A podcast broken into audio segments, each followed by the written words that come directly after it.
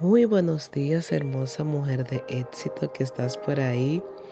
Aquí estamos en el libro de Hechos, en su capítulo 15, y tu hermana en Cristo, aparte de saludarte, te dice, mire, este libro está tremendamente poderoso. Yo sé que esta parte será de mucha edificación para tu vida. Dice, algunos que habían llegado de Judea a Antioquía comenzaron a enseñar y usted se preguntará quiénes, pues a los conversos que no eran judíos, a los discípulos, y escuchen la enseñanza. A menos que ustedes se circunciden conforme a la tradición de Moisés, no pueden ser salvos. ¡Wow! Inmediatamente Pablo y Bernabé debaten este punto con ellos porque es que estamos en la gracia. Y continuamos. Como no pudieron llegar a una conclusión, decidieron, tomaron la sabia decisión de llevar este debate, podríamos decir, a Jerusalén, directamente allá, al concilio, para debatirlo pues con los demás líderes y con los apóstoles. Y pues en el camino pasaron por Fenicia y Samaria y ahí contaban cómo las personas recibían las buenas nuevas y solo este tema, solo este hecho, solo lo que estaba aconteciendo era de gran gozo para ellos. Qué lindo paréntesis. Continuamos. Llegaron a Jerusalén, efectivamente y fueron muy bien recibidos, lee la palabra, y dice, algunos creyentes que pertenecían a la secta o a la línea de pensamiento de los fariseos estaban a favor de que los eh, discípulos realmente se sometieran a este procedimiento que establecía la ley o la costumbre de Moisés. Y Pedro expone de una manera su punto ferviente Sí, apasionada, porque escuchen como él dice, vamos a parafrasear un poquito. Él comienza diciéndole, ustedes saben que yo fui elegido desde el principio para predicarle a los no judíos, pero escuchen esto. ¿Por qué tratan ahora de provocar a Dios poniendo sobre el cuello de esos discípulos un yugo, refiriéndose a la parte de que ellos tenían que ser sometidos a la circuncisión para poder ser salvos, recuerden.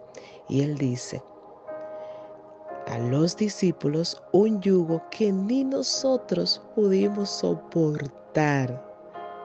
¡Wow! No puede ser. Como ellos creemos que somos salvos por la gracia. Qué poderoso. Y Santiago también se unió a esta postura y citando la palabra. Qué lindo, qué lindo cuando tú haces la palabra, citando la palabra. Él decía, no, no tenemos que ponerle trabas a los que no son judíos. Y en el verso 28 se llega a un acuerdo de paz, podríamos decir. Ya después que todos pensaron y debatiendo si sí, si la circuncisión o no, mandaron juntamente con Judas y Silas a Pedro y a Bernabé de regreso con la decisión de que no, de que no era necesario. La carta decía, nos hemos enterado de que les están enseñando sin nuestra autorización la enseñanza era sin su autorización, de que tendrían que someterse a la circuncisión, pero no, no, no, no, no, no, no. La decisión fue poderosa, porque es que estamos en la gracia.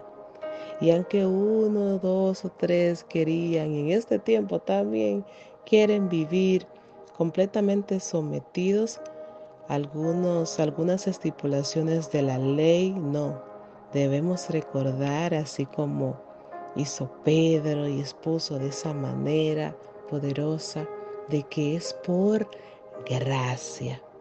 Y dice que Judas y Silas, que también eran profetas, hablaron extensamente para animarlos y fortalecerlos a los conversos no judíos en ese momento. Este capítulo termina con la separación de Pedro y Bernabé, pero nos quedamos con esas travesías, con esos momentos, con esas decisiones que ellos juntos pudieron tomar.